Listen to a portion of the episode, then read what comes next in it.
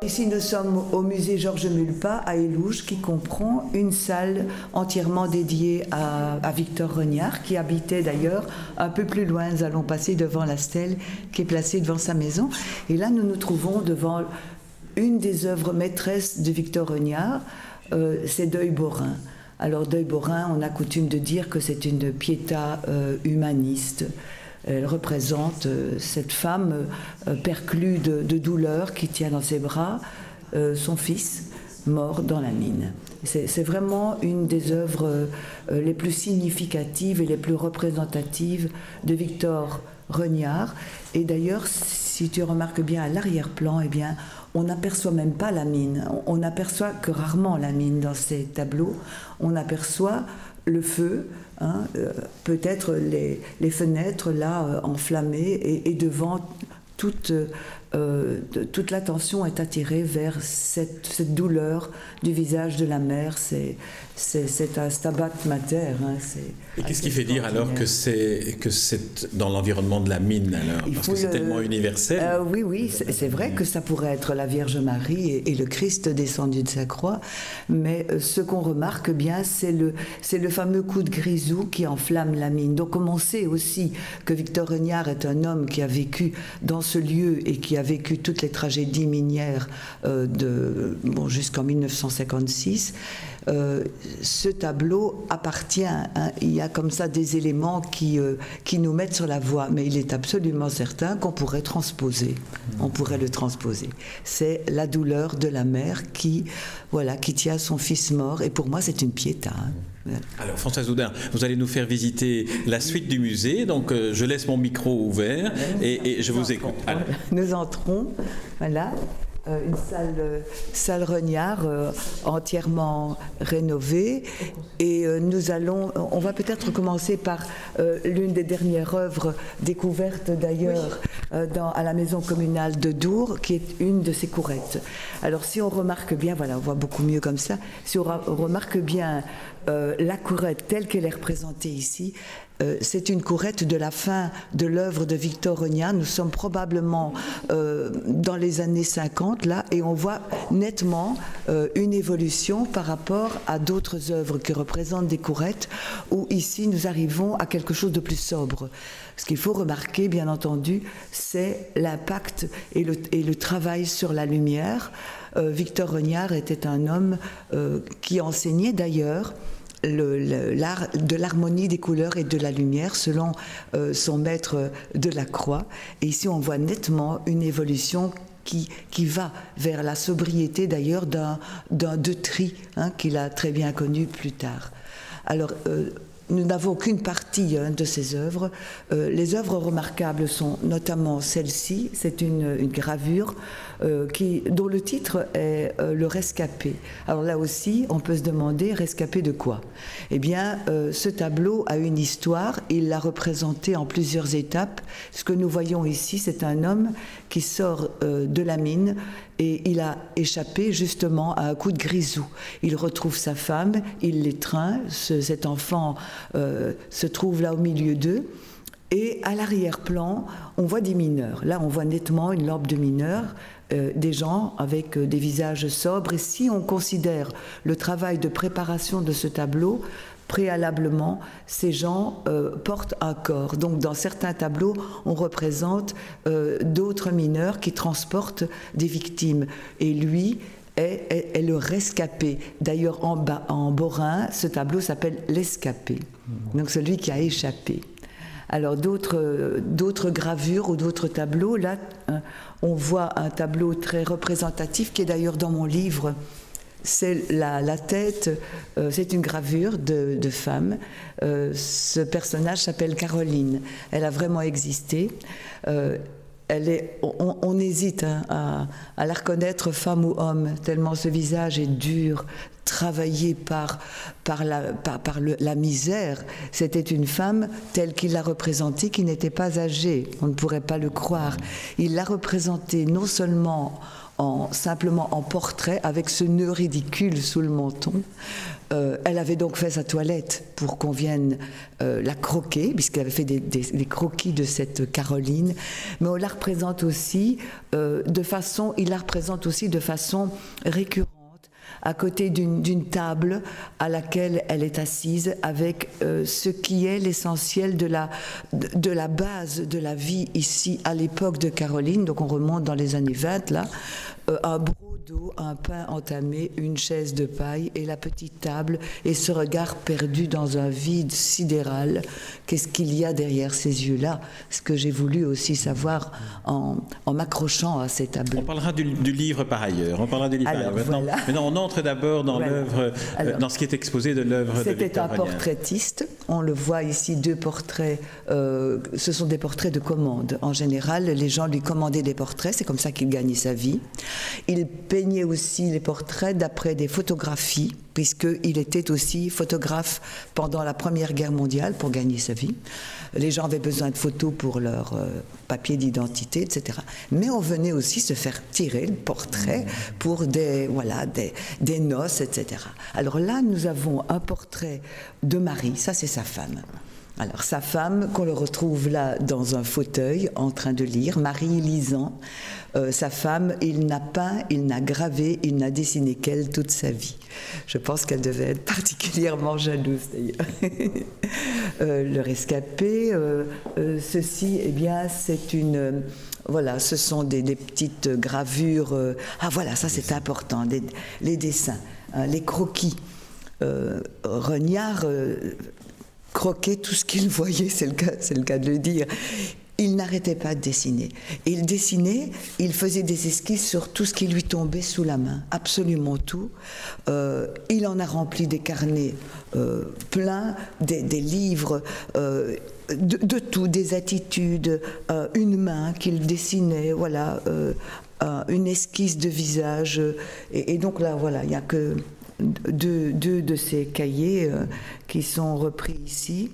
Alors avec euh, aussi euh, un, extrait d'un de, ces carnets écrit à la main. Donc qu'est-ce que l'œuvre d'art? C'est une interrogation qu'il nous a laissée et qui est très explicite. Et que dit-il? Vous pouvez lire? Oui, C'est un petit manuscrit un peu effacé. Oui, donc en fait on l'a reprise ici. D'où vient-elle? Donc qu'est-ce que l'œuvre d'art? D'où vient-elle? Comment naît-elle Est-ce une expression ayant sa source dans le cerveau?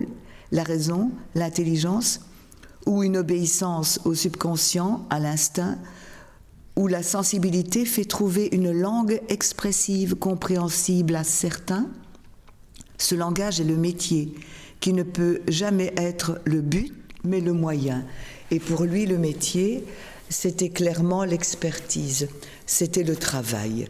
Le travail qui est un moyen d'exprimer par ce langage propre au peintre, l'œuvre d'art. Donc on ne devient pas peintre comme ça.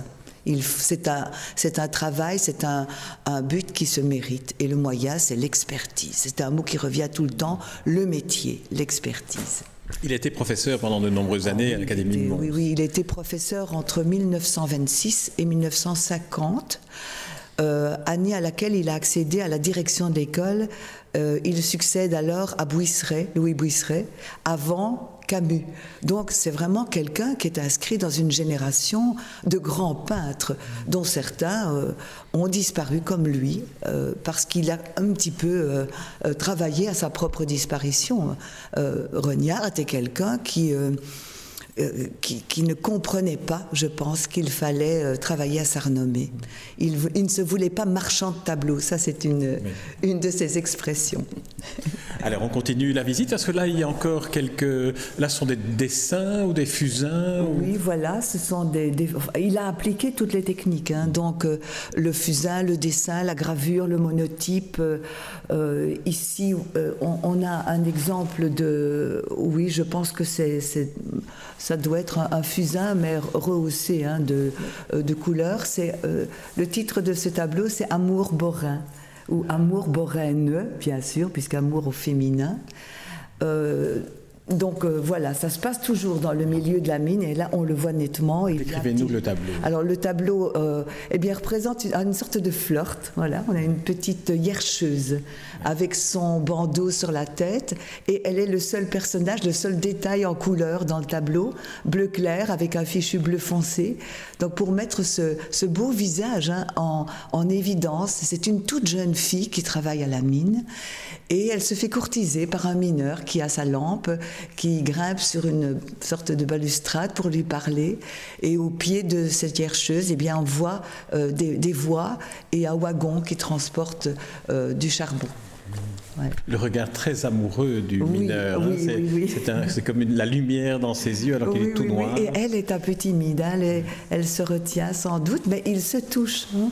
Leurs bras se touchent sur la, planche supérieure. Lui tient la main, on dirait. Lui tient la main, oui. C'est donc un flirt déjà un peu consenti, avancé. Je trouve ce tableau ah, charmant, c'est absolument charmant. Alors il est daté de 1924. Euh, dans, quelle, dans quelles circonstances euh, Regnard a fait ce tableau d'après vous quoi, il, C'était dans une série de, portraits qu'il voulait faire? Non, c'était, c'était comme cela. En fait, il peignait, il datait d'ailleurs très peu ses tableaux, c'est un, travail énorme que d'en faire un inventaire. Hein. Mm. Là, c'est tout à fait euh, euh, particulier, 1924, c'est bien daté, mais non, il ne faisait pas de série, mais il reproduisait très souvent des types de personnages. Donc, par exemple, Caroline, comme on a vu là, on la retrouve. On retrouve aussi cette jeune hiercheuse euh, le visage en tout cas, et l'a décrit d'ailleurs euh, pour un tableau qui lui avait été commandé par euh, Rouen, la ville de Rouen, pour une exposition. Et on lui demandait une œuvre représentative. Et il voulait effectivement que ce portrait-là euh, isolé, que, ce visage-là, hein, ce portrait, soit représentatif de son œuvre. Et je pense que c'est ce tableau-là qu'il a envoyé à, Rouen, ou une courette, ou ce tableau est une courette, puisqu'on le, le connaissait comme peintre des courettes boraines, alors qu'il n'a pas bien autre chose que cela. Hein. Oui, il était d'ailleurs très intrigué par ce terme, euh, une œuvre représentative, hein, comme on le voit dans votre. Oui, oui, et je pense que cette renommée qu'il, voilà, euh, qui, lui collait un petit peu hein, aux épaules, le peintre des courettes Boraine, il s'est insurgé aussi contre cela, euh, en peignant d'ailleurs des centaines d'autres tableaux, et notamment des tableaux de nus extraordinaires, de sensualité, de voilà, de, de représentant toujours Marie, représentant toujours, en tout cas le le corps de Marie. Qu'on reconnaît fort bien. très bien. Alors là, on, continue, là, on continue le, euh, le, tour de cette salle qui était quoi la, salle de la maison communale ou une salle d'école? C'était une maison communale au départ qui est devenue euh, le musée Georges Mulpa.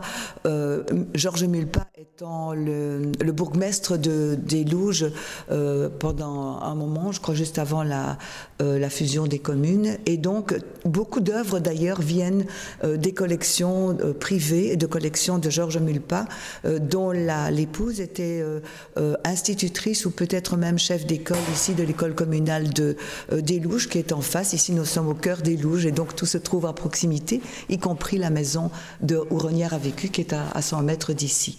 Donc, dans ce musée, on a créé, ouvert cette salle qui vient d'être rénovée.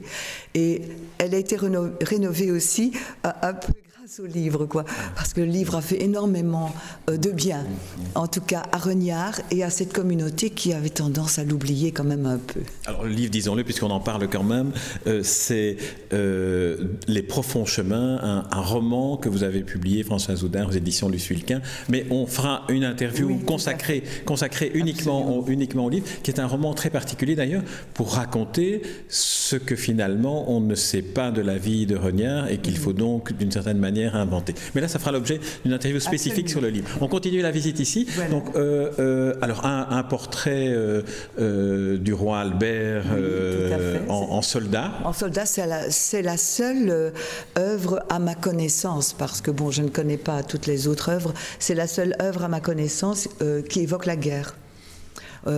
Renière ne parlait jamais, il en a vécu deux, la première et la deuxième, entre les deux des crises économiques. Euh, il n'a jamais vraiment accordé d'importance à l'élément militaire et même au changement euh, de la société qui pourtant entre les deux guerres a fait des bons euh, énormes dans tous les domaines, hein, y compris le domaine technologique.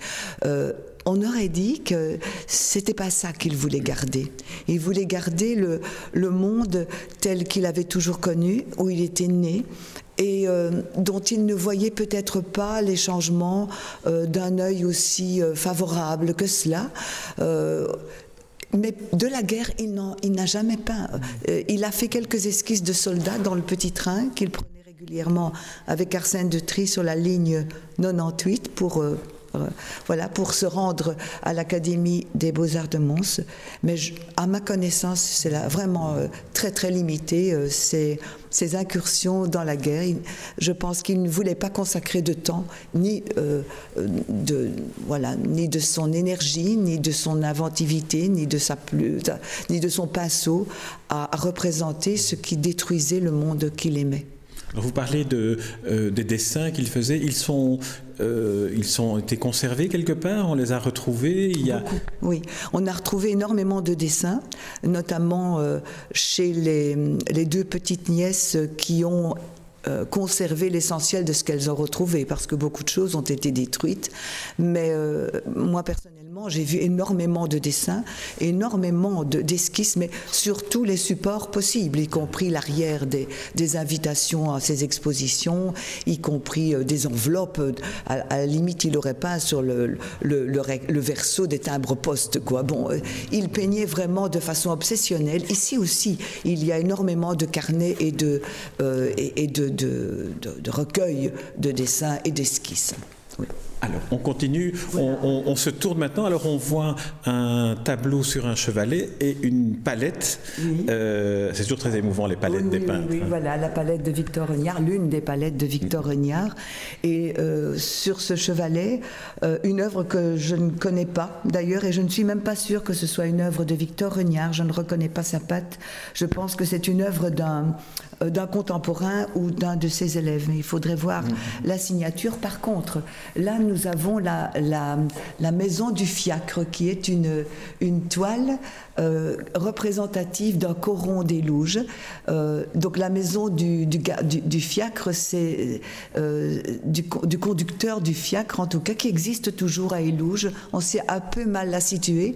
À un moment donné, elle était un, un, des nombreux estaminets qu'il y avait ici à Élouges. Il y en avait un nombre extraordinaire, c'est le cas de le dire. Alors là, ce tableau est très, très sombre, représenté sans doute au coucher du jour, puisqu'on voit qu'une fenêtre est allumée.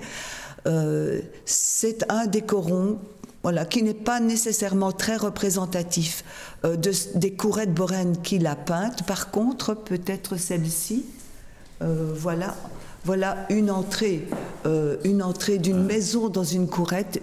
On en verra beaucoup d'autres. Il y en a d'autres là un peu plus loin, et elles sont toutes à peu près construite sur ce modèle-là. Donc une maison avec un toit qui descend très bas, euh, une cour pavée, des murs euh, hors équerre ou qui viennent se ficher dans la maison d'à côté. Ce sont ces petits lieux de, vie, voilà, de vieilles maisons qu'il a peint, mais de façon aussi obsessionnelle. Hein. Et, là, dans le cas d'espèce, c'est un, c'est un dessin ou c'est une gravure? Ce n'est pas, une, pas une peinture couleur sur toile. Non, mais il en a fait, hein, oui, oui. Là, c'est Contrairement à la première qu'on a oui, vue. tout à fait, voilà, c'est ça. Oui, oui, tout, mais, mais Victor Rognard était maître graveur. Hein. et donc, voilà, une, une, une courette euh, particulière parce qu'il s'agit euh, de, la, de la cour de la citadelle. Et la cour de la citadelle, elle se trouve juste ici, en face, de l'autre côté euh, de la rue. Euh, elle, est, presque entièrement démolie. Euh, c'est une, cour qui, euh, qui, donnait accès à ce qu'on appelle le haut des courettes. Donc on, elle est très représentative celle-ci, puisqu'elle elle reprend tous les éléments de la courette élougeoise, les petites maisons basses, imbriquées les unes dans les autres, l'étroitesse de la ruelle, puisque ceci était une ruelle, et surtout le caniveau qui descend du haut et qui emmène, qui emporte les eaux sales, hein, les eaux de pluie, euh, qui sont d'ailleurs recueillies du toit dans un tonneau qu'on réutilisait. Donc ça, c'est typique de la courette boraine de Victor Regnard. Voilà, encore une autre là au-dessus, et on retrouve les mêmes caractéristiques, euh, l'étroitesse de la rue, les maisons basses et le caniveau qui redescend. Et il y en avait des centaines ici, des centaines. Alors vous dites qu'il le faisait justement de manière obsessionnelle. Qu'est-ce qu'il cherchait selon vous à, travailler ainsi eh les, bien, euh, dans un de ces carnets, j'ai trouvé la, réponse que je me suis euh, à la question que je me suis posée en justement en parcourant ces, ruelles, euh, ces dessins, ces, croquis de ruelles, à un moment donné, je suis tombée sur un, mot qu'il avait écrit et euh, le mot c'était Je suis la courette, elle est en moi il y avait chez, cet homme une sorte d'enfermement.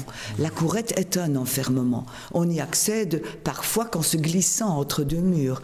Et donc, je pense que euh, Victor Regnard avait en lui cette impression d'être cela.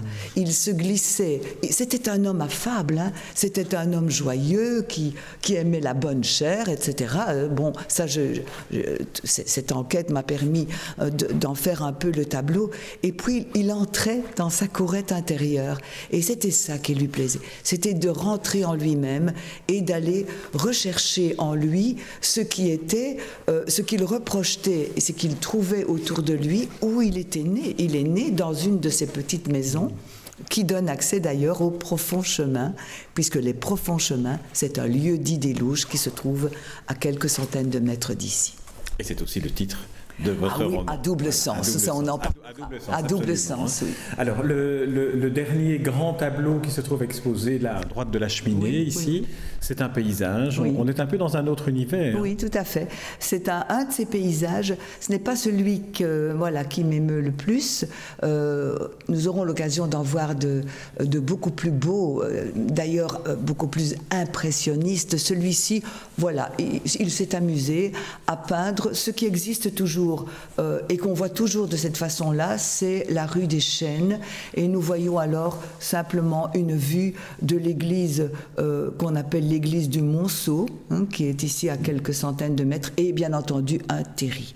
Les terris, euh, c'est un terri où, un peu plus loin, on a une vision d'un paysage un peu vallonné, c'est ce qu'on appelle les monts des Louges.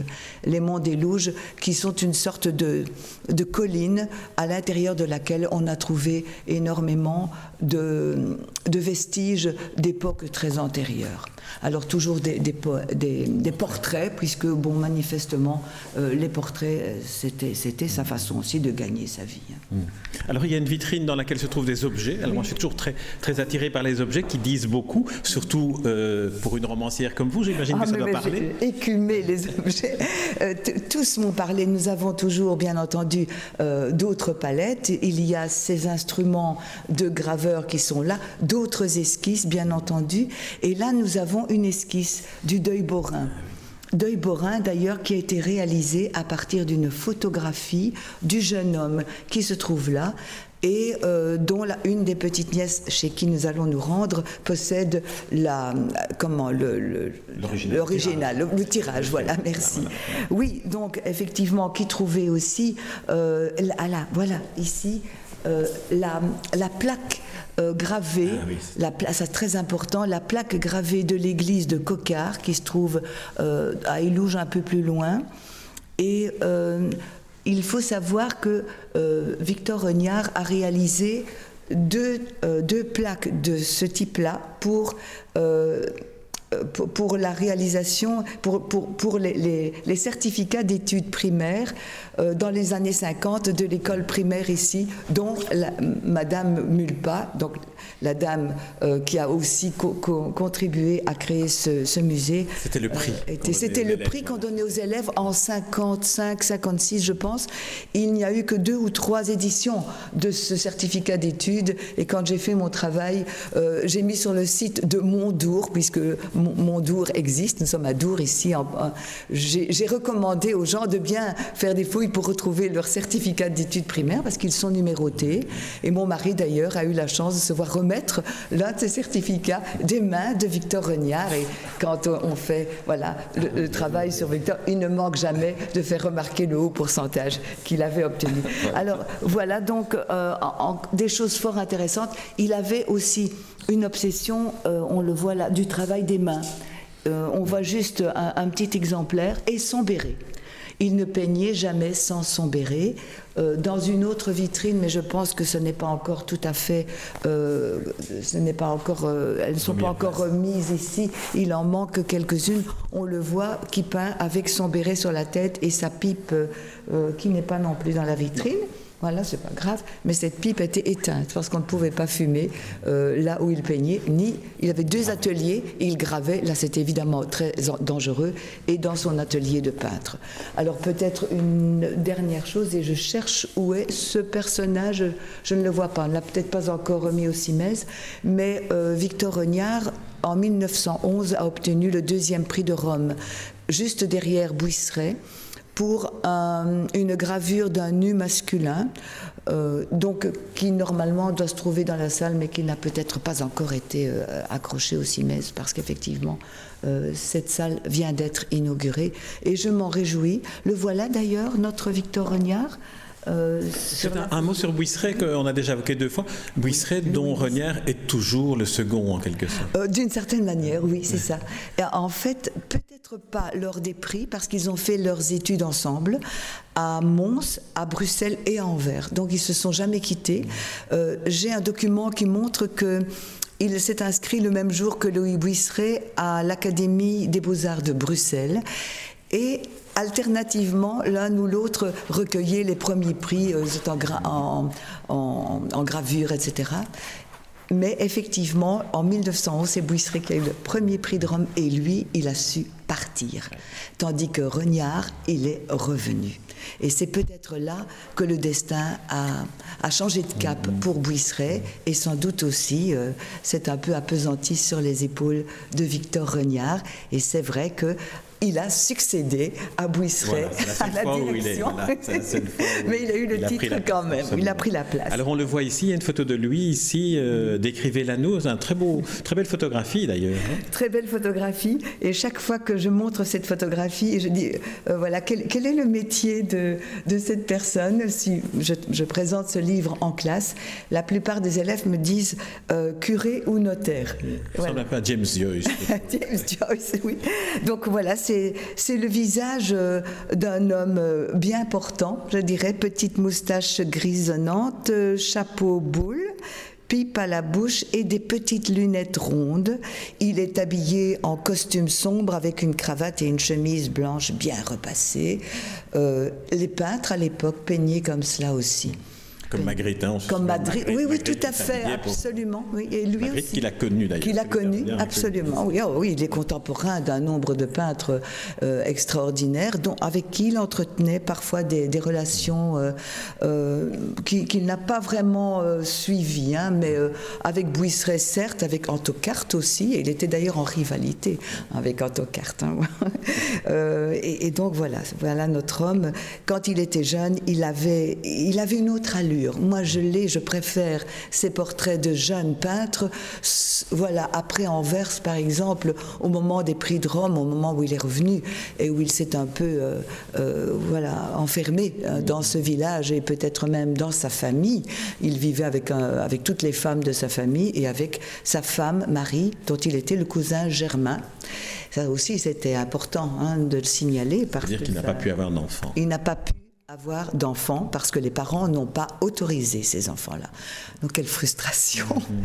Ah oui, un nouvel enfermement aussi. Un nouvel enfermement, puisqu'en plus Marie euh, vivait donc avec lui si, euh, à quelques maisons d'ici, mais la maman de Marie vivait là aussi, sa mère à un moment donné, et la grand-mère tout près. Donc il vivait dans un gynécée qui le dorlotait il dorlotait. Et donc, euh, la, personne de Victor Regnard était une personne, euh, voilà, qui, qui se laissait faire un peu, qui, qui aimait bien être, euh, être, comme on dit chez nous, de dîner. C'est un beau mot.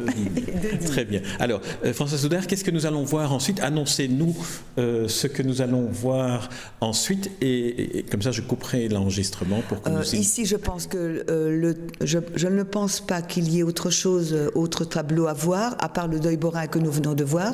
Les autres sont probablement euh, euh, dans une autre pièce, mais je crois que ici nous avons euh, fait le tour du musée qui devra être bien entendu encore aménagé, nous allons aller maintenant chez l'une de ces petites nièces qui nous attend et là vous allez tomber dans un autre euh, monde.